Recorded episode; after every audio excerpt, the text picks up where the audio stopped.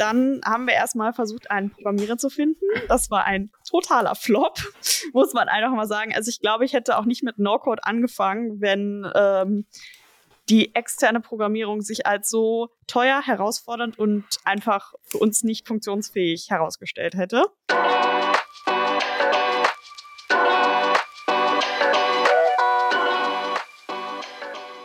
Hallo und herzlich willkommen zu einer neuen Folge des Visual Makers Podcast, deinem No-Code Podcast. In dieser Folge spreche ich mit Luisa von Arted Up. Das ist ein Online-Marktplatz für Kunst von aufstrebenden Künstlerinnen und Künstlern. Und Luisa selbst kommt aus dem Kunstbereich und hat sich vor einigen Jahren gewünscht, dass es sowas gäbe. Und ja, dank und mit No-Code war es dann ihr möglich, das Ganze dann auch einfach selbst zu bauen. So einfach war es aber dann leider natürlich doch nicht. Und in dieser Folge werden wir eben hören, wie der Beginn von Arted Up eigentlich ausgesehen hat, wie die ersten Umsetzungsversuche mit klassischer Programmierung äh, funktioniert haben wie Luisa dazu kam, das dann alles selber zu bauen und äh, mittlerweile alleine zu führen, welche Features sie bereits hat und welche Features sie vielleicht in Zukunft noch dazu bauen möchte und auch wie sie ihr ursprüngliches Toolstack, das bestand aus Software und Airtable, mit weiteren Tools mittlerweile erweitern konnte. Aber jetzt hören wir erstmal was zu dem Tool der Woche und das ist dieses Mal Software. Tool of the Week. Software ist wohl das am einfachsten zu bedienenden No-Code-Tool, wenn es um Web-Apps geht. Software hat angefangen als eine Frontend-Lösung für Airtable Backends und ist demnach natürlich sehr gut nativ an Airtable angebunden, mittlerweile aber auch an Google Sheets. Und Software funktioniert gerade deshalb so leicht, weil man sich einfach nur bestimmte Building Blocks zusammenziehen kann, sozusagen im Drag-and-Drop-Editor, um sich dann seine Webseite oder aber auch eine ganze Web-App zu bauen. Software erlaubt es, einfache bis mittel, mittelkomplexe Web-Apps zu bauen. Ähm, sowohl interne Tools wie ein Mitarbeiter-Directory oder auch eine Inventurliste, aber auch externe Tools, wie zum Beispiel ein Community Hub oder eben das Tool, was Luisa gebaut hat, zu dem wir heute in der Folge mehr hören. Wenn du lernen möchtest, wie man mit Software arbeitet, dann kann ich dir empfehlen, dich zu unserem No-Code Fundamentals Kurs anzumelden. Dort werden wir nämlich sowohl eine sehr simple Webseite damit bauen, als auch eine simple Web-App, mit der man sich durch ein Login dann in ein No-Code-Tool-Verzeichnis äh, einloggen kann und da eben rumstöbern, welche Tools es so gibt. Also schau vorbei bei unserem No-Code Fundamentals Kurs und heute hören wir mehr zu Software von Luisa, der Gründerin von Artedup. Hallo Luisa, schön, dass du da bist. Willkommen im Visual Makers Podcast. Wie geht's dir? Hi, danke für die Einladung. Ja, mir geht's ganz gut. Tatsächlich kam meine Bahn heute pünktlich. Hör mal, das, äh, das gibt's nicht oft. Ich hatte es am Wochenende erst wieder mit 30 Ausfällen. Wo, wo sitzt du denn? Ich bin heute hier in Dortmund im Coworking Space am CET der TU Dortmund. Das habe ich sozusagen gemietet, denn irgendwo muss man ja als Startup auch arbeiten und hier gibt es so gutes aus. Internet und IMAX. Das ist grundsätzlich sehr praktisch. Ja, das, das stimmt. Ähm, aber äh, sonst bist du nicht in Dortmund? Genau, also eigentlich äh, wohne ich in Bochum und das Startup ist auch gegründet in Bochum. Okay. Aber hier im Ruhrgebiet ist man ja sehr flexibel. Ich studiere auch eigentlich in Essen, aber ah, ja. das ist alles ja irgendwie doch machbar hier. Ja, genau. Alles, alles naheliegend äh, örtlich, so, solange die Bahn natürlich irgendwie kommt und, und pünktlich ist. Ähm, sehr schön. Dann, äh, ja, du hast ja schon eben äh, angeschnitten, das Start-up. Ähm, bevor wir dann darüber reden, vielleicht kannst du dich einmal noch mal kurz vorstellen, den Zuhörenden. Wer bist du und äh, ja, alles, was irgendwie wichtig ist zu dir. Ja, hi erstmal an euch da draußen. Ich bin Luisa Gebel. Ich bin 22. Eigentlich studiere ich Kunst auf Lehramt, mittlerweile im Master. Und ja, 2020 habe ich irgendwie beschlossen, ein Startup zu gründen. Das ist jetzt mittlerweile seit anderthalb Jahren eine GmbH. Und ja, das habe ich sozusagen selber mit No-Code gebaut. 2020, glaube ich, auch ein besonders gutes Jahr, um irgendwas zu gründen. War das irgendwie, also kurz, kurz jetzt hier äh, Exkurs, aber war das irgendwie angelehnt an, an die an Lockdown-Zeit, weil du irgendwie gerade Zeit hattest, weil du was machen wolltest, oder war es wirklich einfach Reiner, ja, äh, also schon so ein bisschen. Also klar, wenn man Zeit hat, ist, hat man immer auch mehr Ideen. Es kommt Ja. einfach so. Ja. Aber es lag auch einfach ein bisschen daran, dass ich hier am CT in Dortmund eben ein Startup-Programm zu dem Zeitpunkt belegt hatte. mhm, okay. Und dafür habe ich mich spontan angemeldet, weil es war ja ein Online-Format. Mhm. Dementsprechend war dann natürlich die Einstiegshürde ein bisschen geringer, als dass man sich dann hier direkt vor der Gruppe hätte präsentieren müssen. Und das hat dann einfach dazu geführt, dass ich quasi einen einfacheren Einstieg hatte. Okay, ja gut, das, das äh, macht auf jeden Fall, auf jeden Fall Sinn. Dann ähm, erzähl uns doch mal ein bisschen davon, was, was das für ein Startup ist, äh, was es gerade macht und äh, vor allem natürlich auch sehr spannend, ähm, wie gerade schon, schon erwähnt, wie hat das Ganze angefangen? Ähm, ja, einfach alles, was, was dazu gehört. Wieder natürlich sehr neugierig. Okay. Also einmal die ganz große Geschichte sozusagen. Richtig. Also erstmal quasi so der Grundbaustein. Arted Up ist ein Online-Marktplatz für Kunst von noch nicht bekannten KünstlerInnen. Also quasi eine klassische Marktplatzsituation. Es werden Dinge angeboten und verkauft. Darüber hinaus können KünstlerInnen bei Arted Up allerdings auch an Ausschreibungen teilnehmen. Das heißt zum Beispiel an Ausstellungen oder Events, die ich organisiere. Theoretisch gesehen ist da aber alles möglich. Also wenn man jetzt zum Beispiel, mein Lieblingsbeispiel ist immer, man sucht für eine Firmenfeier einen Künstler, der vor Ort live malt und am Ende wird das Bild versteigert. Das wäre ja jetzt schon eine sehr spezifische Anfrage, Ja. aber eben auch dafür, das könnte ich ausschreiben und dann würden wir dafür einen passenden Künstler finden. Genau. Ah. Ans genau, Genau, weil sowas, sowas, sorry, aber äh, das sind ja diese ganz, ganz bestimmten so Anfragen, die du sonst auf Google natürlich irgendwie nicht wirklich findest. Wenn du das findest, dann irgendjemand, der, der als schon bekannterer Künstler oder Künstlerin irgendwie da was, was als, als äh, Ad hochgeladen hat oder so. Ähm, aber genau, oft braucht man ja genau solche Kleinigkeiten, dann bist du ja immer so, wo finde ich das? Dann erstmal auf Instagram in die Story packen, hey, kennt jemand jemanden, der sowas macht? Also praktisch. Ja, genau. Und wir machen eben auch Ausstellungen an jetzt unkonventionelleren Orten, wie ich das gerne nenne. Also es muss nicht zwingend die Kunstgalerie sein, sondern es kann auch eine Weinbar zum Beispiel sein. Oder wir haben Mhm. jetzt aktuell auch eine Ausstellung in einem Fair Fashion Store. Ah, Also ja. da wäre eben auch die Überlegung zu sagen, hey, ich könnte meinen Laden, was auch immer, mein Wartezimmer als Steuerberater irgendwie, das könnte mal ein bisschen neue Sachen vertragen. Das ist auch eine Option. Hm, ja, spannend. Also auch, klar, kennt man ja auch von, von vielen äh, Arztpraxen, von Wartezimmern haben die ja viel Kunst, aber meistens ist es ja von denen zugekaufte nichts, wo du jetzt sagen würdest, so, ach, schau mal, das ist äh, der Künstler, die Künstlerin, das kann ich sogar steigern oder kaufen. Aber gerade das sind ja so sehr praktische Orte für sowas. Genau, und es ist natürlich auch cool, wenn sich dann eine Arztpraxis auf die Fahne schreiben kann, hey, wir unterstützen lokale Künstler, indem Ja, wir ihnen ja. hier die Möglichkeit geben, ihre Kunst auszustellen. Und der weitere Vorteil, wieso das gerade mit meiner Plattform so gut funktioniert, denn eigentlich sind wir ein Online-Marktplatz, das ist auch nach wie vor das Mutterschiff sozusagen.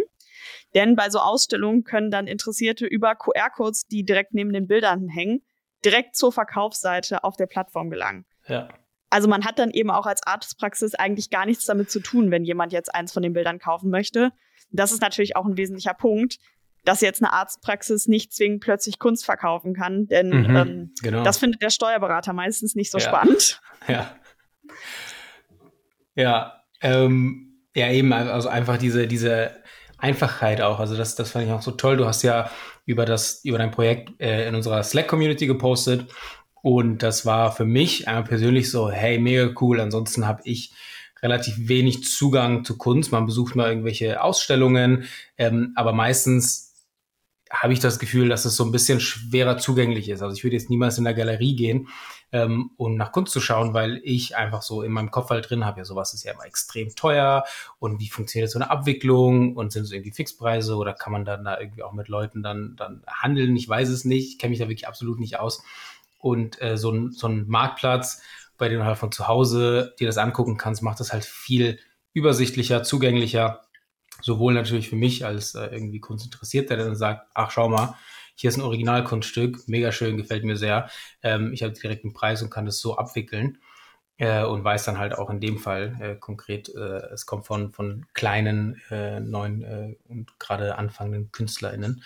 Ähm, aber auch natürlich für die ist das ja auch eine, eine ganz andere Herangehensweise an das, an das Vertreiben ihrer Kunst, was, weil ich glaube, man kommt ja nicht so leicht in der, in der Galerie. Ja, Richtig. das ist natürlich ein wesentliches Problem, gerade auch. Also ich habe ähm, natürlich auch viele Leute, die mal Kunst studiert haben oder auch ich habe auch einige Rentner, die mal Kunst studiert haben und tatsächlich auch mal zum Beispiel als Kunstlehrer gearbeitet haben und dann jetzt Zeit haben. Aber das ist natürlich auch super schwierig für autodidaktische Menschen, die Kunst machen, die dann natürlich in der Galerie keine Vita vorweisen können, mit wo sie alles Tolles Exakt. studiert haben und wo sie schon ausgestellt haben. Das ist natürlich eine Schwierigkeit, die man irgendwie unterbringen muss. Und es sind halt auch häufig Leute, die vielleicht irgendwann mal anstreben, hauptberuflich Künstler zu sein, aber für die das jetzt gerade halt auch einfach eine Nebenbeschäftigung ist, beziehungsweise ja ein erweitertes Hobby sozusagen, die da auch nicht die Möglichkeit haben, täglich bei zehn Galerien vorstellig zu werden, um irgendwie dann einmal im Jahr irgendwo ausstellen zu können. Ja, genau. Also du, du sagst, das ist ja ein bisschen wie so Gatekeeping in Galerien. Und das ist ja, ist ja auch fair, weil ich meine, Galerie ist ja auch örtlich begrenzt, äh, also sowohl von dem, wo sie steht, aber auch natürlich, okay, ich habe so und so viel Quadratmeter Wand zur Verfügung, ähm, ich spezialisiere mich auf eine bestimmte Richtung und am Ende das, was in der Galerie dann zu sehen ist, hängt ja auch ganz stark natürlich von der Galerie selbst, von den Kuratoren und sonst was ab. Heißt aber ja nicht, dass irgendwie meine Kunst, wenn ich die dahin bringe, ja irgendwie schlecht ist, sondern einfach nur, okay, vielleicht, wie du schon sagst, vielleicht findet die, die Person dann einfach, ja, sorry, du hast nicht genug Vita obwohl du eigentlich schöne Bilder hast, aber für die Ausstellung brauchen wir so und sowas. Ähm, genau. Und das ist ja, also das, was dein Marktplatz ja dann ermöglicht, ist ja das, was E-Commerce ganz vielen anderen ermöglicht hat. Sowas wie, äh, oder auch so Plattformen wie Pinterest und Etsy, äh, einfach zu sagen, hey, ich kann auch schöne Sachen machen. Ich kann es halt einfach nur nicht irgendwie im, im großen Stil äh, produzieren, wie das andere Firmen können. Nur weil ich jetzt nicht bei DM zu haben bin, heißt es nicht, dass äh, das, was ich irgendwie meine selbstgemachte Seife nicht auch eine Nachfrage hat. Und plötzlich ja, kannst genau. du deinen eigenen Marktplatz äh, mit, mit Shopify aufsetzen und es halt direkt verkaufen. Und das ist ja jetzt äh, mit deiner Plattform ähnlich für, für äh, gerade neue, neue KünstlerInnen. Eben, genau. Die KünstlerInnen können ja auch vollkommen selbst entscheiden, wie sie die Plattform nutzen wollen. Also wenn man jetzt sagt, hey, ich habe einfach drei geile Kunstwerke, die ich gern verkaufen möchte, dann lädt man sie halt hoch und möchte und versucht sie zu verkaufen. Und wenn man aber sagt, hey, ich möchte vielleicht noch mehr machen, ich möchte an Ausstellungen teilnehmen, ich möchte an Events teilnehmen, ich möchte Auftragsarbeiten annehmen, dann ist das ja alles auch noch obendrauf möglich, muss aber eben nicht sein. Exakt. Das, äh, ja, sehr, sehr spannendes Konzept. Wie, wie kamst du damals äh, darauf? Und vor allem, wie war dann der, der Werdegang der Plattform? Ja, also wir fangen ja erstmal ganz weit am Anfang an. Äh, Im Frühling 2020 ähm, saß ich ja als Studentin zwangsläufig zu Hause und ich habe ja Kunst studiert. Das heißt, ich habe alles, was ich sonst praktisch an der Uni in den großen Ateliers gemacht habe, bei mir zu Hause in meinem nicht allzu großen Zimmer gemacht. Mhm. Und da ist, wird einem dann natürlich mehr als deutlich bewusst, dass man sehr viel Zeug hat. Also gerade auch äh, für ein Kunststudium, man produziert ja nicht nur die Sachen für die Prüfung, sondern auch immer ein paar Sachen, die es dann eben doch nicht geworden sind, ein paar verworfene Ideen, die aber trotzdem nicht zwingend schlecht sind. Mhm. Meistens sind sie sogar eher wohnzimmertauglich als die Sachen für die Prüfung, wenn ja, wir ehrlich ja. sind. Und da ist mir einfach aufgefallen, dass ich ja nicht die Einzige sein werde. Und ich war zu dem Zeitpunkt auch noch gar nicht so weit in meinem Studium. Also war ja quasi das, was ich da schon als Ballast bemerkt habe, quasi prozentual deutlich weniger als Studis hatten, die schon deutlich länger studiert haben. Und dann habe ich halt so ein bisschen rumüberlegt. Natürlich, meine Verwandtschaft war schon bestens versorgt mit Kunst, wie man das halt so kennt und habe dann halt mal geschaut, was ich machen könnte, um meine Kunst zu verkaufen. Und alles, was es zu dem Zeitpunkt gab, fand ich irgendwie blöd, ehrlicherweise.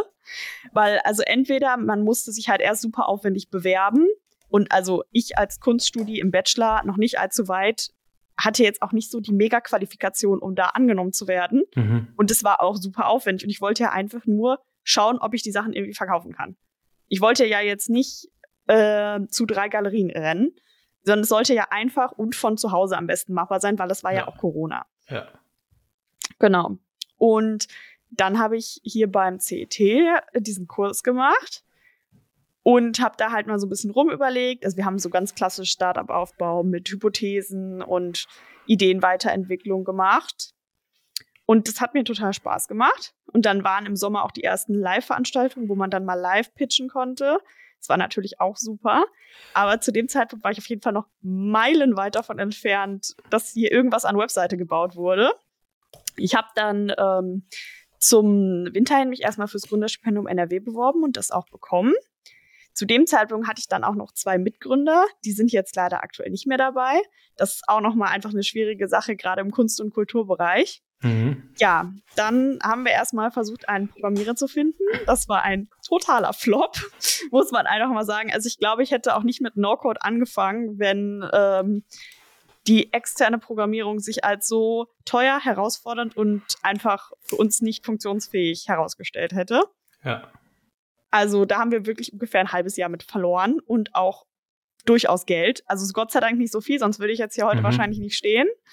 Aber da hat sich Die, einfach dann direkt herausgestellt, dass das gar nicht in Frage kommt. Von, und dann also, überlegt. Ihr habt, ihr habt äh, Sachen ausgeschrieben und dann haben sich da Sachen oder Leute beworben und ihr habt gesagt, okay, das ist viel zu teuer. Wie weit wart ihr in dem Prozess?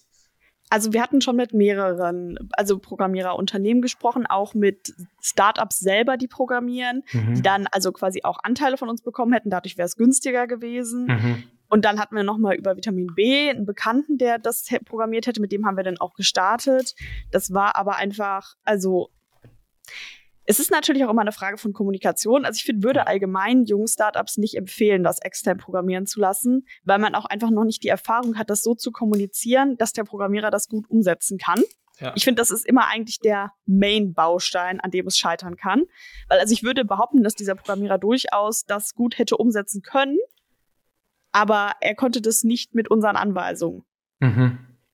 Und genau, es ist ja nicht nur einmal diese diese zwei Sprachen, in Anführungszeichen, die man dann irgendwie spricht, ne, wenn man ein erfahrener Programmierer oder Programmiererin ist und genau weiß, also in seiner Denke dann irgendwie drin ist und du als junger, junger Gründer, junge Gründerin kommst da hin und sagst, hey, diese Vision habe ich, hier sind die Bilder, dann die Umsetzung, okay, dazwischen ist schon mal schwierig, aber auch in dem sehr frühen Stadium einer Idee und von einem Startup weiß man ja noch gar nicht, was davon überhaupt einmal umsetzbar ist und nicht. Und das ist natürlich irgendwie die Aufgabe dann der, der Webdev-Agentur, die dann sagen, hey, das können wir machen, das nicht.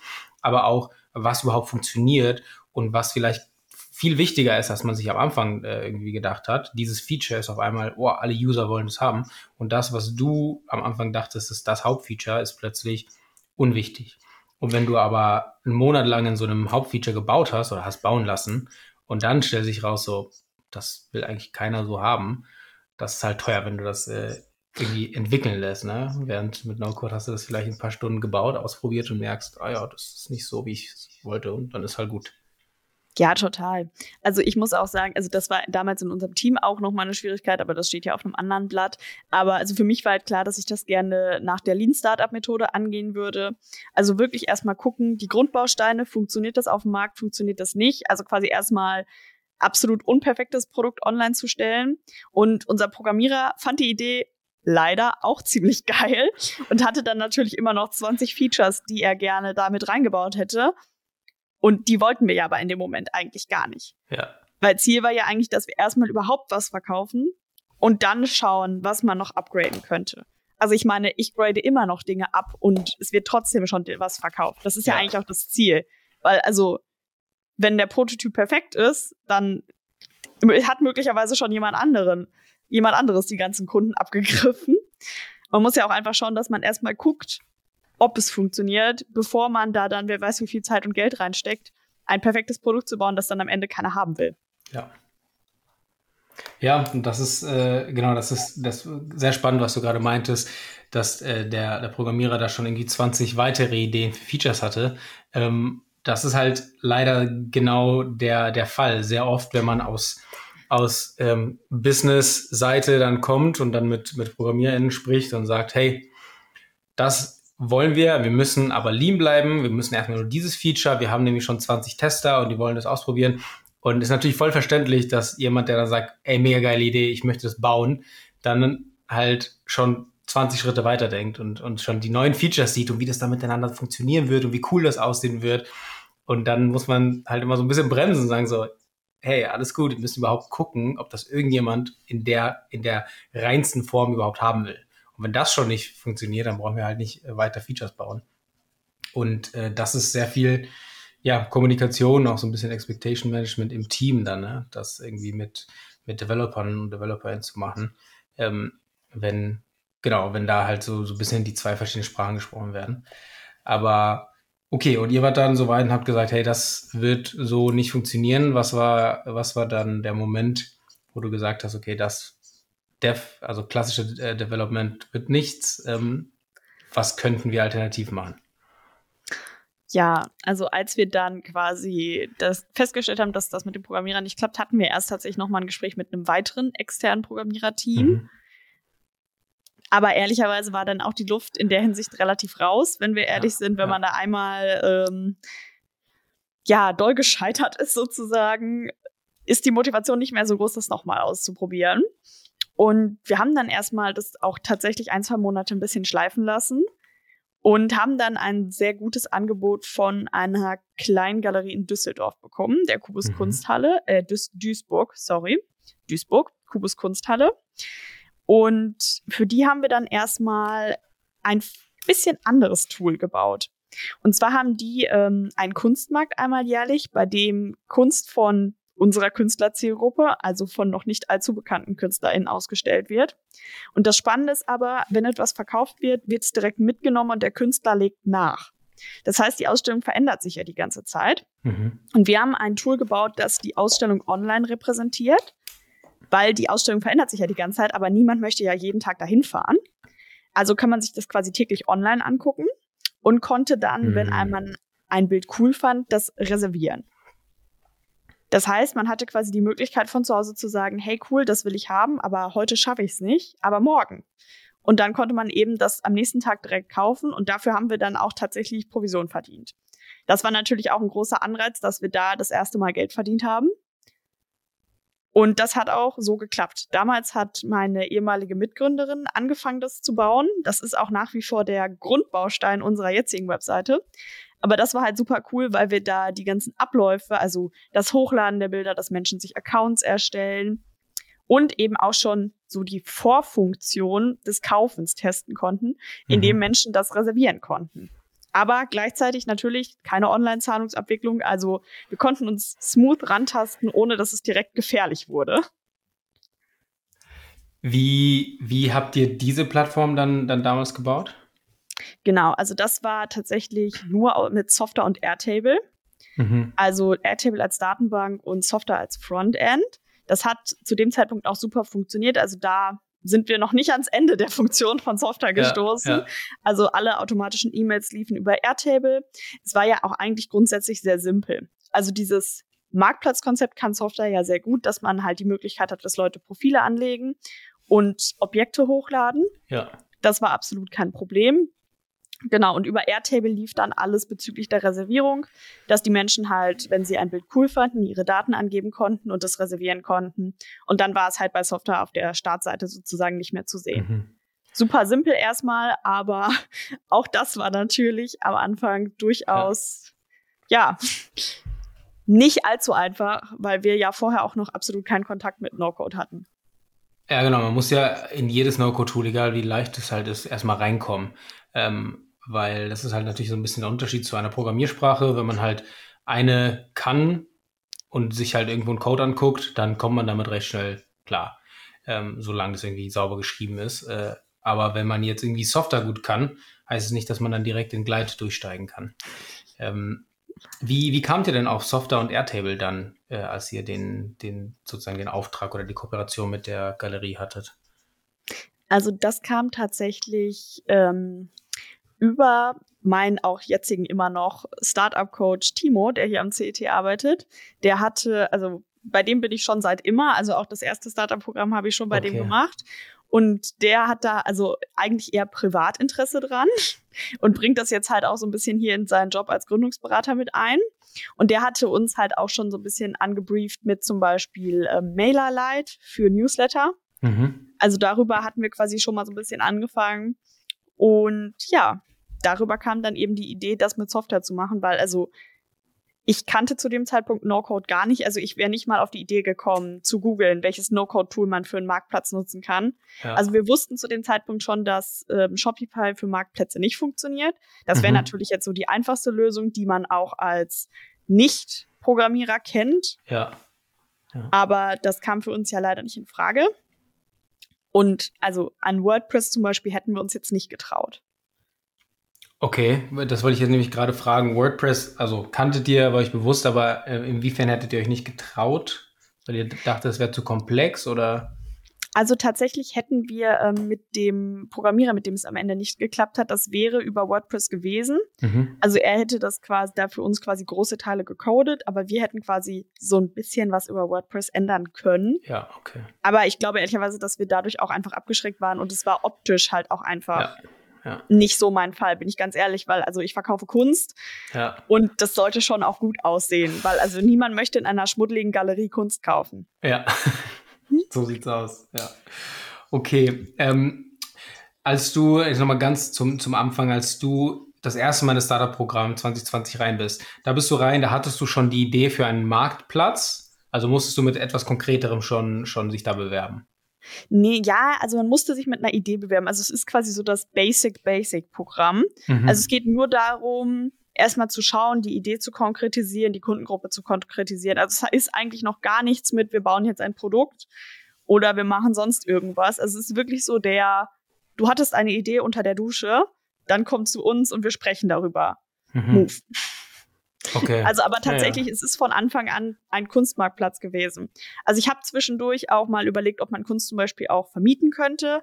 Das mache ich ja jetzt indirekt über die Ausstellungen. Mhm. Aber also so grob hat sich die Idee Tatsache nicht verändert. Wobei ich ehrlich sage, als Startup-Gründer muss man immer damit rechnen, dass man in einem Jahr Blumentöpfe verkauft. Ja. ja. Äh, es kann alles passieren. Ja. Ja, ich meine, das, das Projekt dann ähm, mit der Galerie in Duisburg äh, war ja so ein bisschen dann so ein Pivot, ne? Wenn du sagst, okay, wir machen jetzt erstmal einen Marktplatz und wir hoffen, dass wir hier über Kunst verkaufen können. Hey, alles schön und dann auf einmal kommt genau der erste Downer mit, okay, wir kriegen das nicht gecodet, das ist voll, voll der Pain, das irgendwie so zu machen. Und dann, genau, muss man sich halt anpassen. Dann habt ihr die Kooperationsmöglichkeit, sagt, okay, wir machen eine Art Marktplatz, wir verkaufen es eigentlich nicht, aber wir kriegen halt Kommission. Und dann ist natürlich das Business Model erstmal angepasst. Aber dann habt ihr es ja trotzdem nochmal hinbekommen, wirklich einen Marktplatz draus zu machen. Ähm, nach, der, nach der Kooperation nehme ich an. Wie war da dann der, der Prozess dahin? Also erstmal war es natürlich sehr praktisch, denn durch die Kooperation hatten wir ja schon Künstler online. Das heißt, es gab ja schon Kunst online, denn ich finde immer das Schlimmste bei einem Marktplatz ist, dass man ja irgendwann starten muss und ja. dann ist da noch kein Produkt online und auch keine Person und niemand lädt ein Produkt auf einen Marktplatz, auf dem noch keine Produkte sind. Richtig. Das ist, äh, das ist ein Teufelskreis. Ja. Dementsprechend hatten wir das ja schon mal umgangen, indem ja zumindest schon mal Kunst online war. Und dann haben wir halt langsam gestartet, das auch wirklich in eine Kauffunktion umzumodeln. Also zu dem Zeitpunkt habe ich dann äh, die gesamte Programmierung von meiner Mitgründerin übernommen. Das war tatsächlich relativ schwierig, weil sie natürlich gestartet hatte und ich ja. nicht in ihrem Kopf saß. Also das kann mhm. ich auch nur an andere Leute weitergeben. Entweder man macht das von Anfang an im Team oder es macht von Anfang an eine Person, die niemals das Unternehmen verlassen darf. Ja. Das ist wirklich, äh, das ist das Schlimmste. Ja, und es ist halt auch, also ich habe das halt jetzt auch immer noch, dass ich teilweise mir denke, was sie gemacht hat. Also jetzt nicht zwingend im negativen Sinne, aber man hat ja mit einer anderen Ansicht gestartet und wusste noch mhm. nicht, wo mhm. es hingeht. Also ich bin zum Beispiel jetzt gerade dabei, die ähm, Rechnungen komplett zu automatisieren. Und ursprünglich haben die Künstler halt ihre Adresse einfach in ein Longtextfeld angegeben. Mhm. Und jetzt habe ich es halt differenziert nach Vorname, Nachname, ja. Straße, Hausnummer, ne?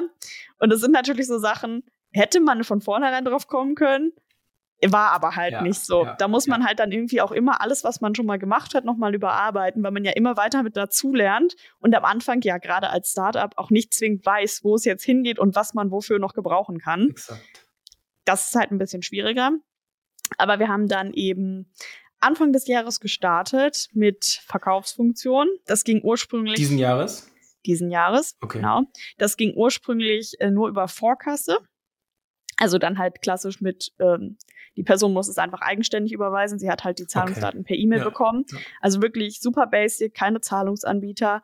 Das ging dann auch noch super mit äh, Airtable über die Automations. Mhm. Also dass die Menschen halt einfach die Bankdaten per E-Mail bekommen haben.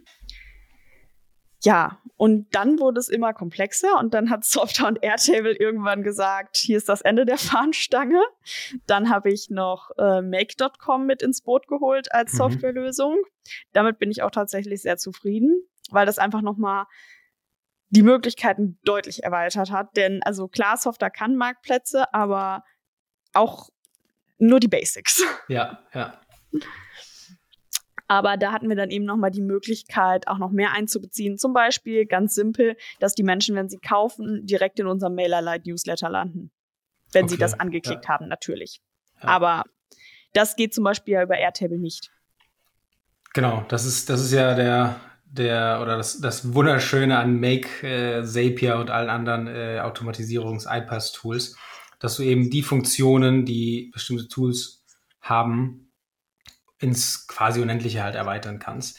Ähm, und äh, also für alle, die die Make.com noch nicht kennen, das ist halt ein sehr einfach zu bedienendes ähm, Automatisierungsprogramm. Da hat man so schöne kleine Bubbles und sagt, okay, wenn das bei Software passieren, dann soll das bei Airtable passieren und gleichzeitig soll aber eben die E-Mail des, des Käufers äh, in Mailerlite und dann äh, über Fastbill direkt eine Rechnung erstellt und alles passiert halt im Hintergrund und damit macht man sich eben unabhängig davon, dass Software hoffentlich vielleicht eine Funktion oder eine Verbindung zu Airtable hat, die etwas tut. Und wenn es das halt nicht hat, dann kann man sich das bei, bei Make.com, aber auch ähnlich bei, bei Zapier und den anderen äh, einfach nachbauen. Ähm, und wenn man dann sogar mit Webhooks und APIs lernt zu arbeiten, dann kann man die sogar noch, noch krasser individualisieren. Da geht man aber schon leicht in so in Low-Code äh, und Coding-Richtung. Aber genau, also Make ähm, hat euch da die, die nötigen Funktionen ähm, gegeben. Wie, wie kamst du auf Make? Ähm, tatsächlich kannte ich Zapier mhm. und hatte dann mit Timo, meinem Coach, nochmal darüber gesprochen und es hatte sich dann einfach ergeben. Ich weiß nicht, ob Make zu dem Zeitpunkt günstiger war oder ob es mehr Funktionen hatte, aber es war eine relativ schnelle, klare Entscheidung für Make. Genau. Ja, und ich, sorry. das hat dann am Anfang tatsächlich auch erstmal, also ich habe gar nicht so viel von Make erstmal benutzt. Es ging tatsächlich, die erste Funktion, für die ich Make gebraucht habe, war die Tatsache, dass ich von der Detailseite des Kunstwerkes, wo man dann unten auch die Daten eingibt für den Verkauf, mhm. von der wollte ich auf eine Seite, wo nochmal die Sendungsinformationen präsentiert werden zu dem Käufer. Ja. Und das kann Airtable nicht, weil ich ja, also ich bin in einer anderen Tabelle. Ah, also in einer anderen. Ja. Und das funktioniert dann nicht, das zu repräsentieren. Und da musste ich quasi über Make die Möglichkeit schaffen, dass er mir die richtige Seite mit der richtigen Record-ID öffnet. Was eigentlich gar nicht, also wenn man sich das so auf der Webseite jetzt anguckt, denkt man nicht, dass es so komplex war. Ja, ja. Aber äh, das war schon so die erste Nuss, die geknackt werden musste. Okay, spannend. Ja, das ist, das ist ja mega oft so, dass man als, als End-User, wenn man sich damit nicht auskennt, halt, naja, gut, ich kam jetzt von der einen auf die andere Seite. Äh, und wenn man aber selber sowas mal baut und dann, vor allem, wenn man es dann irgendwie Freunden oder Familie zeigt, so, klick mal da drauf. Okay, und jetzt? Ja, das, okay, die können ja gar nicht verstehen, wie, wie aufgeregt auf einmal man ist, weil etwas funktioniert hat, indem man irgendwie da eine Woche lang gebastelt hat. Ähm, aber das ist ja genauso, soll es ja eigentlich sein. Im Frontend soll das halt einfach wirken wie, nichts Besonderes, so einfach wie möglich, auch wenn im Backend da eben super viel passiert. Ähm, aber ja, man muss dann manchmal eben sehr, sehr kreativ sein, wie dann in dem Fall von euch. Äh, okay, ich muss irgendwie über Make plötzlich eine andere Tabelle aufrufen. Aber Hauptsache im Frontend sieht das alles äh, aus wie aus, aus einer Hand. Ähm, wie, wie war denn die, die Erfahrung vergleichsweise, als du dann angefangen hast mit, also wo du sozusagen äh, Software und Airtable übernehmen musstest? Ähm, im Vergleich zu dem, als du da mit Make angefangen hast? Also fiel, fiel dir Make plötzlich einfacher, weil du schon mit No-Code gearbeitet hast oder war das trotzdem alles verhältnismäßig schwer, weil es neu war oder war das trotzdem alles irgendwie recht easy, weil No-Code?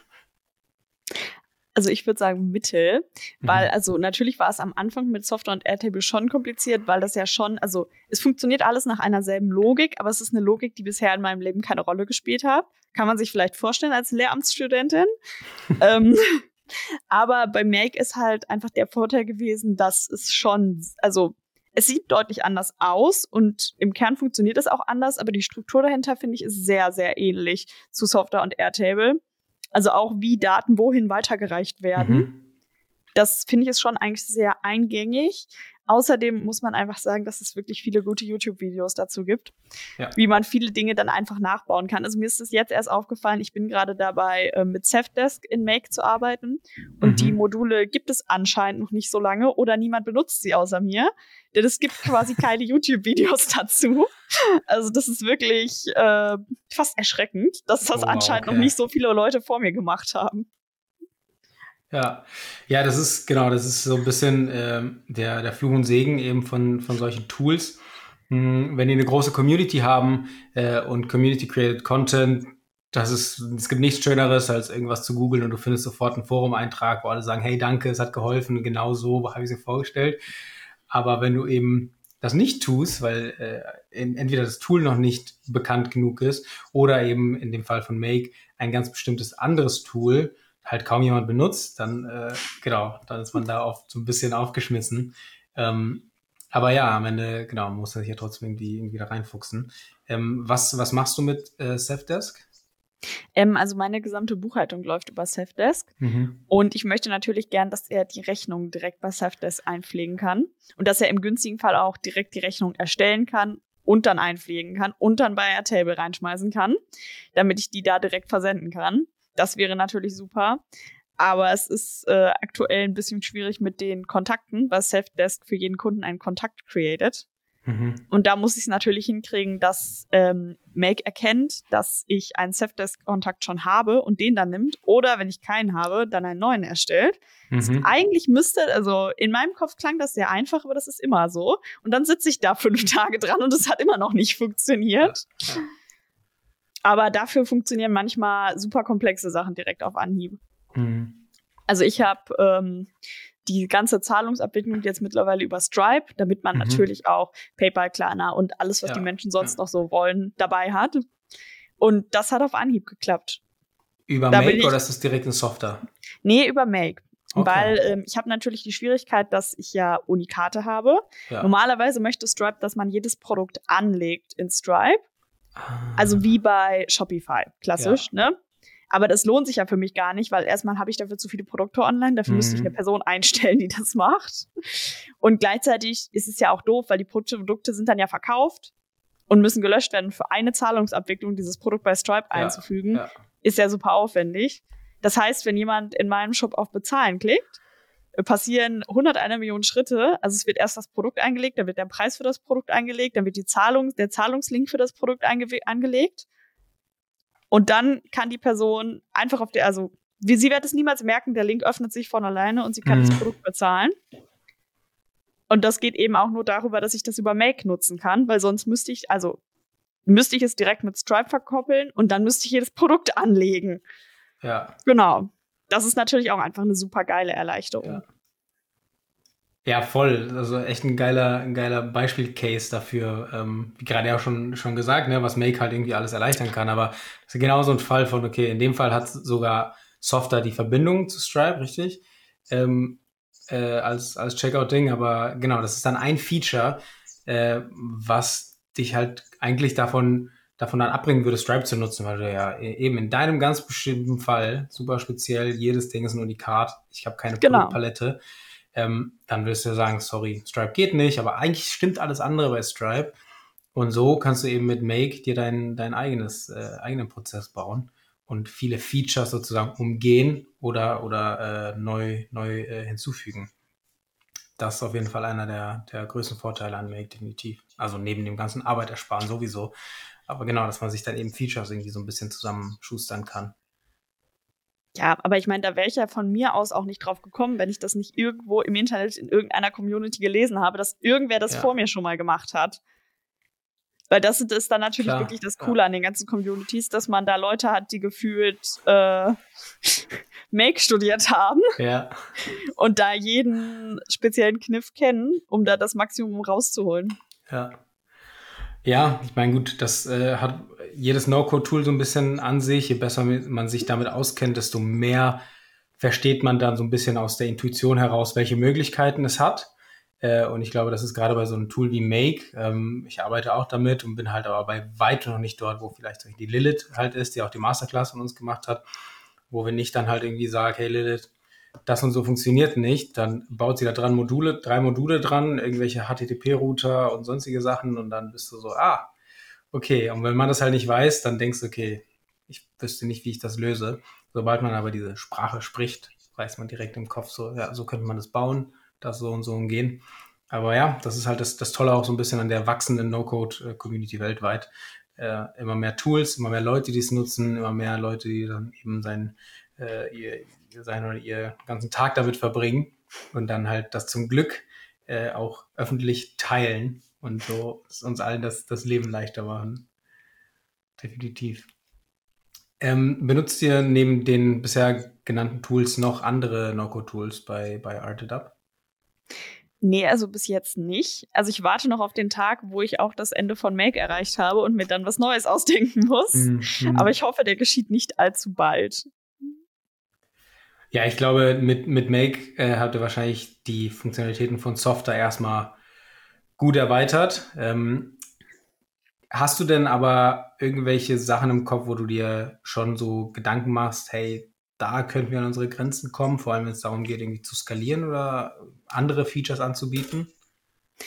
Ja, also erstmal bezüglich auf andere Features. Also ich hätte gerne nochmal die Möglichkeit, dass ich vernünftig auch Auktionen machen kann zu verschiedenen Events. Mhm. Weil also das habe ich schon mal gemacht. Das war aber wirklich so die Basic, Basic, Basic Lösung, ähm, die dann auch nicht 100% ohne mein Einwirken funktioniert hat. Und das wäre natürlich cool, wenn man da sagen könnte, es wird automatisch angezeigt, wenn jemand, wenn ein neues Gebot reingekommen ist, dass der Preis sich erhöht für das jeweilige Kunstwerk. Mhm. Das wäre natürlich nochmal cool, aber also das muss nicht morgen passieren, ja. aber langfristig wäre das natürlich cool, wenn man das zu verschiedenen Events dann einfach ja. einsetzen könnte. Dass man sagt, hey, wir haben ein Live-Event, aber zehn Tage vorher beginnt schon die Online-Auktion und vor Ort könnt ihr dann quasi so die finalen zwei Stunden verbringen. Mhm. Genau. Und ja, Skalierbarkeit ist natürlich immer eine Frage, gerade auch bei Airtable so als Online-Datenbank ohne Server, der quasi bei mir vor Ort steht, wie lange das so ja. hält. Aber aktuell ähm, geht das auf jeden Fall noch. Die Verkäufe sind ja jetzt auch, also es gibt natürlich monatliche Verkäufe, aber also ich verdiene daran bisher noch nichts. Es wird bisher alles reinvestiert und ich habe ja auch noch cool. keine MitarbeiterInnen, die bezahlt werden müssen. Mhm. Dementsprechend ja, wird es noch ein bisschen dauern, hoffe ich, bis ich mich damit auseinandersetzen muss. Ja. Aber klar, das ist natürlich für die Zukunft. Es wird ja nicht für immer Airtable bleiben. Ja. Ja, genau. Airtable hat ja auch Record Limits ähm, und darüber hinaus wird es, glaube ich, recht schnell teuer. Mm, und äh, genau, zumal das natürlich auch ein äh, US-amerikanische Server sind und irgendwann, weiß ich nicht, ne, wenn sich dann noch mehr ändert und dann will man das wahrscheinlich doch lieber, wie du sagst, entweder lokal auf einem Server als Option haben und nicht nur Cloud gehostet und wenn doch, dann vielleicht irgendwo in, in weiß ich nicht, in, in, Frankfurt gehostet oder irgendwo in Europa. Ähm, genau, aber dafür gibt es ja zum Glück viele andere, andere Möglichkeiten. Ich glaube, wie du schon sagst, jetzt gerade mit Airtable und Software ist es halt echt ein gutes Pairing. Das ist ja füreinander sozusagen gemacht. Jetzt mit Make ein bisschen noch, noch ein paar Workarounds gebaut. Aber ja, je mehr Funktionen man dann plötzlich möchte, ähm, Software hat wahrscheinlich kein, kein Default-Feature, um, um Live-Auktionen äh, halt anzubieten, weil warum sollten sie das auch? Aber äh, genau, dann hat man natürlich irgendwann mal immer mehr Nachfrage nach sowas und da muss man dann eben doch schauen, okay, lässt man das jetzt irgendwie extern über eine andere Plattform bauen, ähm, ist dann zwar auch genauso gebrandet, aber ist eigentlich nicht mehr, läuft nicht mehr über Software äh, oder zieht die ganze Plattform woanders hin um. Genau, also ähm. das ist ja eh langfristig immer nochmal die Frage. Also, wenn das hier, was ich natürlich hoffe, in zwei, drei Jahren super gut läuft, dann kann ich mir auch eine angestellte Person leisten, die das entweder dann nochmal komplett neu aufbaut oder es eben so weit erweitert, dass sowas kein Problem mehr darstellt. Ja, es ist ja. ja auch immer, also ich bewundere die Leute, die super langfristig mit No-Code arbeiten können, finde ich mega. Aber ist natürlich dann auch die Frage, wo man hin will. Weil also bei mir wäre ja zum Beispiel auch, wenn wir jetzt nur den Online-Marktplatz machen würden, mhm. dann wäre das kein Problem. Das könnte man theoretisch gesehen langfristig machen, dann halt eventuell irgendwann mit einer anderen Datenbank. Aber das wäre grundsätzlich kein Problem. Das funktioniert so, wie es jetzt gerade ja, funktioniert. Ja. Aber da gibt es natürlich auch immer noch Dinge, die man dann irgendwie verbessern möchte, weil man möchte ja immer alles immer noch verbessern. Ja. Aber ja, das ist natürlich auch eine Option, dass ich mir da auf langfristig jemanden suche, der mir dabei hilft. Klar, ich meine, genau, das, das ist ja immer, immer dann der, der Fall, aber das, das Tolle an der Art und Weise, wie du herangegangen bist und dass die Art, die irgendwie No-Code ermöglicht, ist ja, du hast jetzt schon etwas, wo du halt sagen kannst, hey, schaut mal, das funktioniert, jetzt gar nicht technisch, das sowieso, sondern da sind Sachen drauf, da ist Nachfrage, die Leute sind interessiert und damit irgendwo hinzugehen und sich vielleicht irgendwie für ein, für ein weiteres Startup-Programm oder sogar direkt zu irgendwelchen Investoren, ähm, ist ja eine ganz andere Nummer, als wenn du jetzt halt noch mit deiner Idee sagst, hey, mhm. es wäre doch super cool, ein Marktplatz und so stelle ich es mir vor, sondern sagst, hey, hier, Arted Up, schau nach, die, der, die Plattform existiert, funktioniert, da werden äh, Käufe drüber abgewickelt und ich bin jetzt auf der Suche irgendwie nach, ähm, weiß nicht, Leuten, die einsteigen, vielleicht sogar Entwicklern, die mir helfen, eine, die Plattform umzuziehen oder zu erweitern. Ähm, aber du hast ja schon Proof of Concept. Das, äh ja, exakt. Und es ist natürlich auch allgemein förderlich für das Unternehmen, wenn es zwischendurch Geld verdienen kann.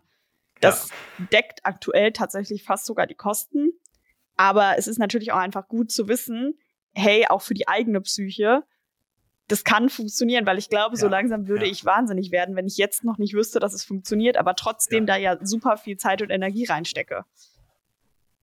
Genau, das ist, äh, ich glaube, wenn man vielleicht etwas von, von Scratch aus irgendwie versucht zu, zu coden und das dann auch noch jemand anderes machen lässt, das heißt, man hat so gar nicht den, den, äh, den Hebel in der Hand oder den, den genauen Überblick, ähm, kann sowas ja auch gerne mal, gerade bei komplexeren technischen Themen, irgendwie ein halbes Jahr, ein Jahr oder länger dauern, ähm, indem man dann natürlich einfach sehr viel Zeit und Geld in etwas investiert, von dem man noch nicht sicher ist, wird es überhaupt funktionieren, wird sich irgendwie halten. Und äh, ja, Plattformen wie Software und ähnlich machen das ja halt möglich, dass du nach zwei Monaten vielleicht schon sagen kannst, schaut mal, wir haben jetzt irgendwie 10.000 Leute schon auf der Plattform, so und so viele Accounts und so viele Käufe wurden abgewickelt. Ähm, ja, wir machen entweder so weiter oder jetzt lohnt es sich halt irgendwie nach, nach äh, anderen Möglichkeiten zu schauen, ohne dass man da diese Unsicherheit von Anfang an hat. Ja, und es ist auch einfach, also es gibt auch einfach wesentliche Vorteile, wenn man es selber gemacht hat. Jetzt unabhängig davon, ob man es jetzt tatsächlich selbst komplett programmiert hat oder eben über No-Code. Weil also wenn ich nachts um drei feststelle, dass irgendwas nicht funktioniert, dann ändere ich das halt ja. einfach. Und dann muss ich nicht erst am nächsten Tag den Programmierer anrufen, der dann vielleicht erst in drei Wochen Zeit hat. Ja. Ne? Und der vielleicht auch einfach gerade nicht so super viel Bock hat, da Einsatz zu zeigen. Ja. Ne? Weil also ich muss schon sagen, dass ich natürlich schon wahrscheinlich mehr Einsatz zeige als ein externer Dienstleister, weil ich ja direkt mit drin hänge. Ja, absolut. Also einmal natürlich vom Commitment, weil es ja dann irgendwie dein Baby ist. Ähm, und wenn du jemanden angestellt hast, Vollzeit, ja, der oder die wird natürlich auch nochmal ein anderes Commitment haben. Aber wenn du dann jemand hast auf dem Retainer, ähm, die irgendwie vielleicht zwei Stunden die Woche ähm, sozusagen vertraglich äh, abgemacht haben und die sind schon gelaufen, dann irgendwie zu schauen, so hey, ist mega wichtig, wir müssen dieses Feature auf jeden Fall anpassen. Käufe kommen gerade nicht durch. Ja, schaffen wir morgen und dann vielleicht noch eine Misskommunikation in, in dem, äh, in dem, was eigentlich passieren soll.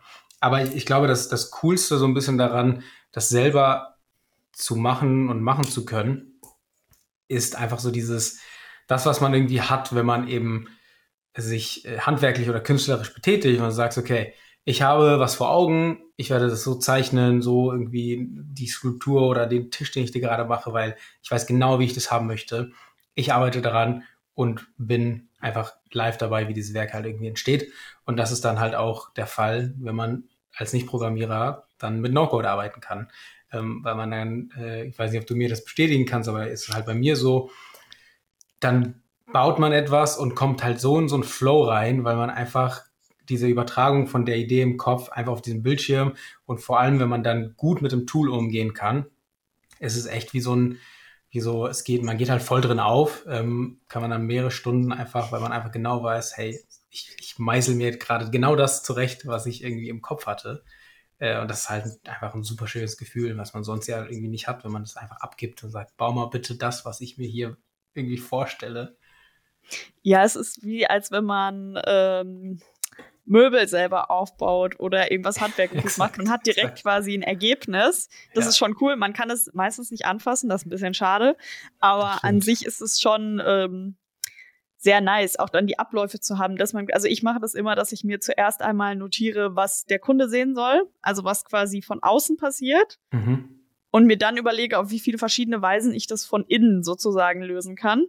Weil häufig ist es auch so, dass man so in seinem Software und Make und Airtable Flow ist, dass man schon den krass komplexen Plan hat, wie das alles funktionieren kann. Dabei geht es eigentlich auch mit 20 Schritten weniger. Ja. Dann ist es vielleicht ein Prozent weniger schön, aber funktioniert im Zweifelsfall meistens sogar besser, weil, seien wir ehrlich, je mehr geheimnisvolle Schritte passieren, so höher ist die Wahrscheinlichkeit, dass einer der Schritte nicht funktioniert. Und das ist auch echt immer was, wo man mich jetzt mittlerweile schon zurückhalten muss, dass ich das wirklich versuche, erstmal sehr simpel zu bauen, bevor ich da den Programmierer-Move mache und ja. die 20 Features einbaue, ja. die eigentlich niemand braucht. Weil am Ende muss es dann ja doch auch einfach nur funktionieren. Ja. Und es ist ähm, schon schwierig, wenn man da jetzt auf einem gewissen Level ist, dass man theoretisch gesehen auch den hyperkomplexen Weg wählen kann. Ja, ja, guter, guter Comeback zu dem, was, was du vorhin ja schon erwähnt hattest, als äh, ihr irgendwie da, da Entwickler ähm, hattet, die schon 20 Features weitergedacht haben und ihr wart dann noch im Lean äh, Gedanken zu sagen, so, hey, Moment, wir brauchen eigentlich nur das, lass mal schauen, ob das überhaupt funktioniert. Und genau, diese Gefahr herrscht dann natürlich, wenn man selber dann in die Situation kommt, dass man sozusagen programmieren kann oder das auf jeden Fall selber bauen kann, ähm, genau schon im Kopf weiß, hey, dieses Feature werde ich so umsetzen und dafür brauche ich das äh, sich dann trotzdem selbst zu bremsen und halt immer wieder dran zu denken, ne? Moment, Lean Method, ich muss eigentlich erstmal nur das können, bevor ich da eben 20 weitere Module, ähm, ja, und dann könnte man das ja noch und das dazu bauen. Nee, nee, nee, nee, nee. Äh, und es ist immer schwieriger, sich selber zu bremsen, als natürlich, wenn jemand anderes kommt und sagt, hey, Moment. Ähm, aber Genau, ist auch äh, wichtig, da, da genau daran zu denken, weil wie du schon sagst, alles, was man dazu baut, ähm, erhöht das Potenzial, dass etwas nicht funktioniert. Mm, und dann, äh, genau, was ist vielleicht gar nicht wert für ein Prozent äh, schöner, ähm, das so zu riskieren, dass es dann beim, beim Checkout von irgendjemandem eben nicht funktioniert und dann hat man am Ende dann doch mehr Arbeit. Ja, auf jeden Fall. Und es ist zum Beispiel bei uns jetzt gerade auch so, dass es noch keine Warenkorbfunktion gibt. Also man kauft einfach einzelne Kunstwerke, mhm. was natürlich dadurch, dass man möglicherweise ja sonst mehrere Kunstwerke von verschiedenen Künstlern kauft, in der Version, die wir jetzt gerade haben, einfacher ist. Aber natürlich wird es langfristig irgendwann einen Warenkorb geben. Dafür werde ich mich dann wahrscheinlich aber zwei Monate irgendwo einschließen und den zu Ende bauen, ja. weil das halt einfach super komplex ist. Aber dafür habe ich jetzt halt schon eine Verkaufsfunktion, über die Leute kaufen können. Ja, Exakt. Und das genau. funktioniert genau. und das läuft. Und das war äh, ungefähr 90 Prozent einfacher, als einen Warenkorb zu etablieren. Und trotzdem kaufen die Leute. Es hat sogar letztens jemand drei Kunstwerke, also dieselbe Person hat drei Kunstwerke gekauft. Der hat sie einfach, er hat einfach für jedes einzeln auf Kaufen geklickt und für jedes einzeln seinen ganzen Adressgedöns eingegeben. Und das hat ihn nicht umgebracht, wie wir feststellen ja. mussten. Dementsprechend, auch das ist natürlich erstmal unkomfortabel für den Kunden. Aber am Ende verkaufe ich lieber darüber schon mal die ersten Kunstwerke, als wenn ich hier noch drei Jahre sitze und mir, äh, wer weiß, wie einen abbreche, weil die Warenkorbfunktion noch nicht funktioniert. Ja, ja, mega gutes Beispiel für, für genau sowas. Ich glaube, wenn man am Anfang vielleicht gesagt hätte, okay, wir müssen einen Checkout bauen, wir brauchen einen Warenkorb, dann hätte man sich potenziell daran aufgehangen, zu sagen, hey, die Warenkorbfunktion existiert nicht. Und dann, okay, fuck, wir brauchen aber auf jeden Fall einen Warenkorb, sonst, weil die Leute erwarten das und dann sich da halt irgendwie selber so zu nehmen, so Moment, die Leute wollen in allererster Linie Kunst kaufen und ein Checkout haben können, bezahlen und dann ihr Kunstwerk kriegen. Lass uns erstmal das ausprobieren, weil wenn das Leute schon machen ohne einen Warenkorb, dann wissen wir, dass ein Warenkorb auf jeden Fall gut ankommen wird. Aber es ist halt, also es wäre es ja nicht wert gewesen, ein halbes Jahr einen Warenkorb zu bauen. Ähm, nur weil ja, man total. halt denkt, die Leute erwarten das. Und da muss man dann ja auch einfach nur mal kurz hinterfragen, wie passt das zum Produkt? Weil also natürlich, wenn ich jetzt Schlüsselanhänger verkaufen würde, dann ist die Wahrscheinlichkeit ja höher, dass ein Mensch mehrere Schlüsselanhänger kauft. Aber ja. die Wahrscheinlichkeit, dass ein Mensch mehrere Bilder im Wert von 500 bis 3000 Euro kauft, ja. ist erstmal ein bisschen geringer. Ne? Gerade genau. auch wenn es der erste ja. Kauf ist, probieren die Leute ja auch häufig erstmal mit was niedrigpreisigerem aus und kaufen dann halt nicht direkt zehn Bilder. Ja das ist ja auch einfach eine Überlegung, die zum Produkt passen muss, wie es dann am Ende gebaut werden sollte. Ja. Ja, exakt. Das, äh, ja, vielleicht in der Kommunikation mit dann einer Development-Agentur würde sowas, genau sowas ja dann verloren gehen. Dann sagt man denen, hey, wir brauchen einen Checkout. Die kennen sich dann, schon aus, genau. bauen schon immer Shops auf und bauen dann vielleicht irgendwie zwei Wochen einen Warenkorb. Und dann merkst du so, hey, sorry, im Warenkorb brauchten wir gar nicht, weil das passt gar nicht zu Business Model. Irgendwann später vielleicht und dann hast du halt trotzdem 5000 Euro für die Funktion äh, zahlen müssen, weil die halt einfach von Anfang an ausgegangen sind, naja, du kaufst was, hast einen Checkout, brauchst auch einen Warenkorb. Aber klar, ja, das ist halt wirklich der wesentliche Vorteil, wenn man es selber baut, dass man nochmal ins Verhältnis setzt, wie viel Zeit man für wie viel Nutzen einsetzt. Ja. Weil also das macht ja die Agentur nicht. Die, also ja. Böse gesagt, im Zweifelsfall freut sie sich, dass sie mehr Stunden einsetzen kann und damit mehr Geld verdient. Sei ihnen gegönnt. Sie sollten, also sie machen das, um Geld zu verdienen, wenn wir ja, ehrlich sind. Ne? Und die können ja auch nicht wissen, was jetzt praktischer wäre aktuell für den jetzigen Stand. Ja. Klar, das ist halt ein großer Vorteil von Inhouse bauen und noch besser, wenn man dann halt als Nicht-Programmierer das dank No-Code halt selber umsetzen kann. Und in dem Fall wart ihr sozusagen gezwungen, keine Warenkorbfunktion zu haben, aber habe halt gemerkt, ist auch nicht notwendig. Und wenn es irgendwann mal so weit ist, dass ihr irgendwie 10.000 Besucher täglich habt und von denen fragen dann irgendwie 300, hey, habt ihr einen Warenkorb? Dann wisst ihr auch, es lohnt sich da jetzt irgendwie Geld in die Hand zu nehmen und, und einen Warenkorb zu bauen. Aber genau, also ich will erstmal die sehen, die dann fünf, äh, fünf äh, Kunststücke da von verschiedenen, verschiedenen KünstlerInnen in den Warenkorb tun und damit irgendwie 13.000 Euro auschecken. Ja, dann äh, bauen wir gerne auch einen Warenkorb. Exakt, genau. Und es ist ja auch einfach, also wenn größere Mengen zum Beispiel von Unternehmen gekauft werden, dann buchen die in der Regel eh erstmal eine Kunstberatung bei mir oder haben direkten Kontakt mit mir. Ja. Und dann läuft das ja eh nicht klassisch über die Webseite. Ja. Ne, weil die rufen mich dann halt an oder melden sich über E-Mail. Ja es sitzt ja niemand in einem Großkonzern und klickt durch meine Webseite und bestellt über PayPal. Genau. Das wird nicht passieren. ja, ja. Dementsprechend reicht das auch aktuell erstmal von der Aufstellung. Ja. Natürlich, also ich gründe ja jetzt aktuell alleine. Mhm. Wäre es langfristig nice, wenn ich nochmal wen ins Team holen könnte, der mich da unterstützen könnte. Also ich sage immer als Beispiel, mein äh, Best Case wäre eigentlich, wenn ich jetzt so in einem halben oder ganzen Jahr eine studentische Hilfskraft einen, der das vielleicht studiert, der das vielleicht mhm. als Hobby macht, mit reinhole und der dann quasi, wenn er fertig ist mit seinem Studium, bei mir dann Vollzeit anfangen kann, weil das natürlich auch eine Frage ist, ab wann kann ich mir einen Mitarbeiter oder einen Mitgründer oder überhaupt eine Person ja. leisten, ja. die hier noch zusätzlich Arbeit reinsteckt. Genau. Aber das ist auch immer relativ. Also ich finde auch gerade Mitgründersuche ist super schwierig. Ja. Das stimmt, das stimmt. Ähm, aber ja, ich glaube auch, das wird äh, dank No-Code auch vereinfacht. Gerade wenn man früher irgendwie dachte, boah, ich habe hier eine App-Idee, aber ich habe keine Ahnung, ich kann es nicht machen. Jetzt muss ich mir einen technischen Mitgründer suchen, der oder die vielleicht gut genug ist und ob das dann überhaupt chemisch in der, in der Chemie, sage ich mal, äh, miteinander klappt. Und äh, mit No-Code würde ich sagen, klappt das wesentlich einfacher, weil es vielleicht jemand gibt, der oder die eben keine Programmiererin ist, aber das No-Code-Thema für sich hat und dann sagt, okay, ja, wir kommen gut miteinander klar und ähm, eben demnach wird das, das erweitert einfach, einfach nochmal den Kreis. Ja, absolut riesig. Ähm, genau, also falls äh, die Zuhörenden hier äh, jemanden äh, kennen, der natürlich an so einem Projekt interessiert ist, vielleicht ähm, da irgendwie an, als, als äh, Werkstudierender äh, oder in anderen Funktionen. Luisa freut sich da bestimmt ähm, über, über jegliche Tipps äh, und sonstige, sonstige äh, Kontaktaufnahmen und Hilfen. Ähm, ja, zu, zuletzt äh, möchte ich nochmal eingehen auf das, was du gerade auch schon erwähnt hattest. Äh, du bietest auch Kunstberatungen an, sowohl privat als auch für, für Unternehmen. Äh, das läuft auch alles unter, unter Artet ab. Wie, wie funktioniert das? Genau, das ist äh, wieder ein gutes Beispiel dafür, wie simpel es doch laufen kann.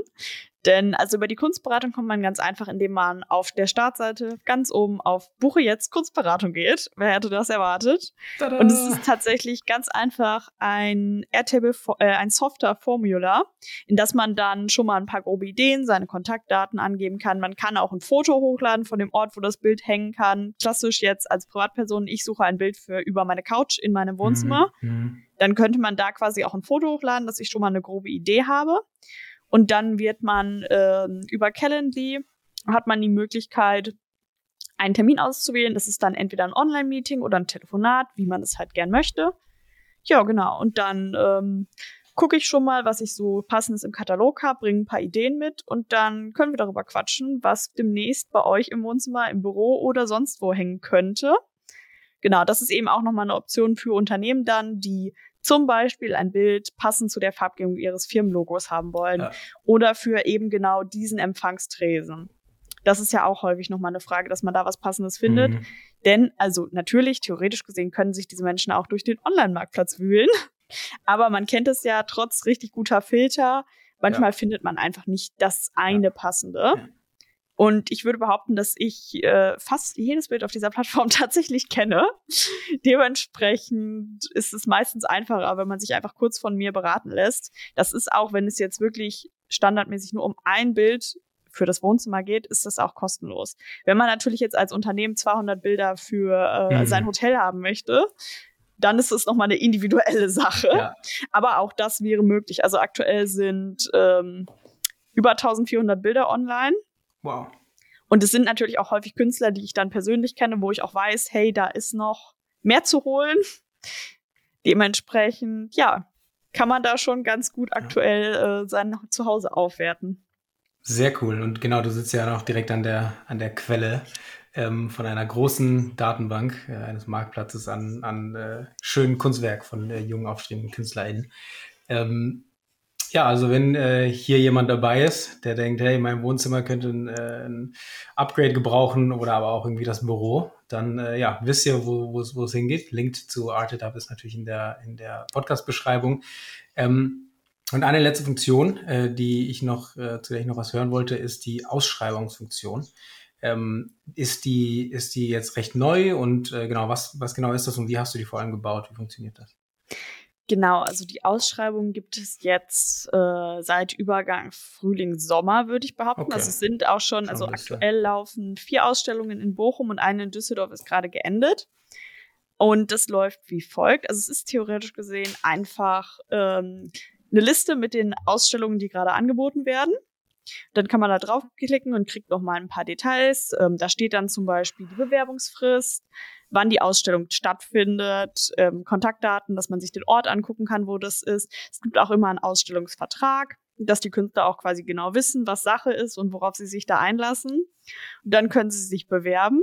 Es funktioniert auch einfach über ein Formular. Also es ist wirklich äh, kein Hexenwerk. Ja. Das landet dann einfach bei mir in der Airtable-Datenbank. Und mhm. damit ist die Sache dann auch eigentlich schon erledigt. Es gibt natürlich ja. eine E-Mail-Rückmeldung, dass die Leute sich ähm, beworben haben. Und wenn sie dann angenommen wurden, dann update ich den Status ähm, auf angenommen. Dann kriegen sie eine automatische E-Mail oder halt auf abgelehnt, dann kriegen sie auch eine automatische E-Mail. Es war noch mal äh, eine sehr komplexe Sache war auf jeden Fall noch mal, dass ich ja irgendwie Kooperationspartnern zeigen muss, welche Künstler sich beworben haben. Mhm. Also wenn wir jetzt zum Beispiel von der Weinbar ausgehen, die möchte dann natürlich schon mitentscheiden, was da für Kunst hängt. Das heißt, ich muss denen ja irgendwie die BewerberInnen und deren Kunst ja, präsentieren. Ja. Das heißt, ich musste es einrichten, dass die ähm, Kunstwerknamen, die die Künstler eintragen, einfach in ein Textfeld mhm. dann von Airtable automatisch den Kunstwerken zugeordnet werden. Ja, okay. Das war herausfordernd, weil viele Kunstwerke ohne Titel heißen. Das habe ich erstmal auch mm. verboten, dass Menschen ihre dummen Kunstwerke nicht ohne Titel nennen können. Sie sollen wenigstens irgendein Kürzel dahinter machen. Oder dieses Jahr, also nicht auch wenn sie auch nur die Jahreszahl dahinter klappen, funktioniert das auch nicht. Also ja. das sollte man auch allgemein nicht machen, weil dann gibt es Chaos in der Verkaufsabwicklung. Aber ja. ich glaube, da habe ich sie jetzt mittlerweile genug trainiert, dass alle okay. das wissen. Ja. Aber das sind auch so Kleinigkeiten, worüber sich die Künstler natürlich keine Gedanken machen. Klar. Ne? Aber ich meine, was passiert halt, wenn zum gleichen Zeitpunkt zwei Kunstwerke ohne Titel verkauft werden? Und der Künstler muss sie dann ja versenden und der muss ja wissen, welches er zu welchem versendet. Also es sind ja alles so Punkte, also klar haben die auch Nummern und so weiter, aber dass der Künstler jetzt aus dem Kopf weiß, welche Nummer welches Kunstwerk hat, Exakt, ja. ist jetzt auch eher nicht zu erwarten. Aber da ist natürlich auch die Schwierigkeit beim Online-Marktplatz, dass man eben mit normalen Menschen Verkäufe tätigt. Also die Anbieter mhm. sind ja keine großen Unternehmen, die ein Logistikzentrum ja, ja. haben und genau wissen, wie die, Ablauf, wie die Abläufe so sind. Ja. Das ist natürlich auch nochmal eine kleine Schwierigkeit, die bei sowas dann auftaucht. Aber ich habe es das eben einfach so gelöst, dass die ähm, Kooperationspartner von mir tatsächlich ein PDF bekommen. Und das mhm. erstelle ich in Airtable. Seitdem Airtable alles auf Deutsch übersetzt hat, weiß ich leider nicht mehr, wie das heißt. Ich glaube, es ist unter Pages. Also, dass man quasi einen Record in Airtable auswählen kann und mhm. den auf einem A4-Blatt präsentiert werden, werden kann. Das muss ja. man vorher einrichten, was wo angegeben wird. Mhm. Aber so kriegen halt quasi ähm, Kooperationspartner am Ende dann ein zusammengefügtes PDF von mir, wo alle BewerberInnen drin sind. Das mache ich in zehn Minuten. Ich lade halt einfach alle passenden Records in diese Page hoch und downloade die. Und dann schmeiße ich das zusammen in ein PDF-Dokument. Super simpel. Ja. Aber mein ursprünglicher Plan war maximal komplex. Ich hatte ursprünglich geplant, dass alle Kooperationspartner einen vorübergehenden Admin-Zugang bekommen. Sie kriegen oh, wow. eine extra Seite, auf denen dann extra alles angezeigt wird. Es hat aber im Endeffekt dann nicht funktioniert, weil ich nicht alle Kunstwerke in einer Liste präsentieren konnte, mhm. weil die mhm. ja in der ähm, Datenbank immer nur an den Künstler gekoppelt war. Also in der Datenbank stand dann ja, Künstler X hat sich beworben mit XYZ ja. Kunstwerken. Und ich konnte quasi eine Liste mit den allen Künstlern machen und da hätte man auf den Künstler draufklicken müssen und alle Kunstwerke gesehen, mit denen er sich beworben hat. Aber ich konnte quasi nicht eine Liste mit allen Kunstwerken machen. Ja. Das wäre ja cool ah, gewesen. Ja. Aber da habe ich auch ungefähr vier Tage lang drüber nachgedacht, wie man das ja, jetzt lösen ja. könnte. Und im Endeffekt war es doch so simpel eigentlich, weil, seien wir ehrlich, eigentlich möchte auch kein Kooperationspartner sich extra bei mir einloggen, dann auf sein Admin-Recht warten. Natürlich nicht, klar. Und dann diese dumme Seite finden und sich da dann durchblättern, weil er möchte ja. eigentlich ein PDF-Dokument haben, ja. das er dann seinen Mitarbeitern teilen kann, die dann vielleicht mitentscheiden oder seiner mhm. Mutter oder wer auch immer genau. daran mitentscheidet. Und das kann ich ja. denen sogar einfach per WhatsApp senden, wenn die das gern ja. hätten. Ja. Ja, keep it simple am Ende. Da auch wieder das, ne, sich selber da irgendwie dazu anhalten, so, hey, Moment mal, überdenke ich das vielleicht gerade ein bisschen zu sehr? Ähm, genau, so einfach wie möglich natürlich User, User äh, Brille anziehen und schauen, okay, würde ich das gerne so haben? Wahrscheinlich nicht. Ja, also es ist halt wirklich so ein cooles Feature, ist nicht zwingend ein praktisches Feature. Ist einfach ja. so. Ja, ja, genau das. Das ist doch ein schönes, schönes äh, Schlusswort. Ähm, ja, sehr, sehr spannend. Ich bin äh, gespannt, wohin die Reise von Artida weiter hingeht. Ähm, jetzt gerade noch Marktplatz und Kunstberatung, Ausschreibungen, aber ja, bald vielleicht äh, auch eine Möglichkeit, ähm, eben äh, Live-Auktionen äh, zu verfolgen, vielleicht auch sogar Offline-Auktionen als, als App. Alles unter, unter der, der Brand äh, Arted Up. Äh, genau, also wenn, wenn äh, die Zuhörenden hier, wenn ihr äh, kunstinteressiert seid, ähm, dann schaut auf jeden Fall mal vorbei bei Artetab. Wenn ihr eine Beratung braucht, dann gerne mal mit Luisa Kontakt aufnehmen. Und wenn ihr selber Künstler, Künstlerin seid, wie funktioniert es dann? Ganz einfach. Also das war ja wirklich auch so der Grundansatzpunkt, äh, mit dem ich gestartet bin dass es für die Künstler halt wie eBay Kleinanzeigen funktioniert. Also, dass man nicht noch irgendwas Kompliziertes tun muss, dreimal ja. im Kreis tanzen muss, sonst was. Man kann sich einfach registrieren und Kunst hochladen. Die wird dann halt am Anfang ähm, stichprobenartig geprüft. Mhm. Also auch am Anfang vermehrt und am Ende dann nicht mehr so häufig, weil die Software ja. dann halt quasi versteht, dass ich gesagt habe, dass es okay ist. Also die wird dann ja. wirklich tatsächlich auch händisch von mir geprüft, auch mhm. bezüglich auf Spam, was man im bösen Internet natürlich immer leider immer hat, genau. Wissen muss, genau. Aber also grundsätzlich ist es ganz selten, dass ich Leute nicht durchwinke. Also okay. häufig ist es dann eher so, dass zum Beispiel das Foto schlecht ist. Dass okay. sie halt einfach ein neues Foto machen ja, sollen. Ja. Weil ich bin auch ganz ehrlich, also klar kuratiere ich auch in gewisser Weise. Mhm aber es werden auch häufig Kunstwerke verkauft, die ich eigentlich nicht gut finde. Also ich ja. hatte das erst letztens, ja, dass ein Kunstwerk verkauft wurde, wo ich wirklich dachte, das wird niemals verkauft. Ja. Aber so ist es halt, ne? Es Richtig, das ist halt am Kunst. Ende regelt der Markt. Ja. Ja. Das ist ja das, genau das, was wir am Anfang meinten. Das ist ja das Tolle. Äh, normale Ateliers haben halt leider so ein Gatekeeping, weil es ja beschränkt ist. Und als, als Plattform hast du das halt so nicht. Ähm, und klar musst du irgendwie schauen, dass da jetzt niemand einfach nur ein äh, Selfie äh, hochlädt und denkt, das ist Kunst und hofft dann verkaufen. So, okay, ja, kann man drüber streiten. Aber ja, ob du jetzt ein Bild find, schön findest oder nicht, das kommt halt hoch. Und wenn andere es schön finden, dann äh, gibt das vielleicht Leuten die Möglichkeit, dann plötzlich Geld mit ihrer Kunst zu machen, die vorher halt nie diese Möglichkeit hatten, weil normale Ateliers äh, und, und Ausstellungen das vielleicht nie genommen hätten. Und das, äh, ja, das finde ich äh, eine sehr schöne, schöne Möglichkeit, äh, die dank äh, No-Code äh, dann jetzt ins Leben gerufen wurde. Ähm, also sehr schön zu hören, wie deine Idee da, da ins Leben äh, gerufen wurde und dank eben dieser, dieser Tools umgesetzt werden konnte. Ähm, genau, wie gesagt, ich bleibe weiterhin gespannt, wie die Features sich weiterentwickeln und äh, ob und wie lange du dann noch mit Software arbeiten kannst. Ähm, und dann hoffentlich irgendwann mal so, so gut und so groß am Laufen, ähm, dass es kein Problem mehr ist, da drei, drei EntwicklerInnen äh, dazu zu holen, die dann alle weiteren Features bauen werden. Ähm, genau, hast du irgendwelche Punkte, die du den Zuhörenden gerne noch mitgeben möchtest? Irgendwas Wichtiges, irgendwas, was du loswerden möchtest? Ich würde einfach nochmal als Tipp auf jeden Fall sagen, dass man einfach irgendwie anfangen muss. Also das klingt immer so doof, aber es ist am Anfang relativ schwierig, weil das halt wirklich auch was anderes ist, als was man im Zweifelsfall sonst so in seinem restlichen Leben macht. Aber letztendlich lohnt es sich, weil das wirklich günstiger ist und einfach eine gute Lösung ist, um einfach mal was auszuprobieren, was man halt sonst extern oder über andere Wege eigentlich nicht ausprobieren kann. Sehr schön. Genau. Äh, NoCode gibt eben die Möglichkeit, ohne großes Vorinvestment, ohne dafür, dass man seinen Job kündigen muss, endlich mal Ideen, die man schon lange hatte, ins Leben rufen zu können.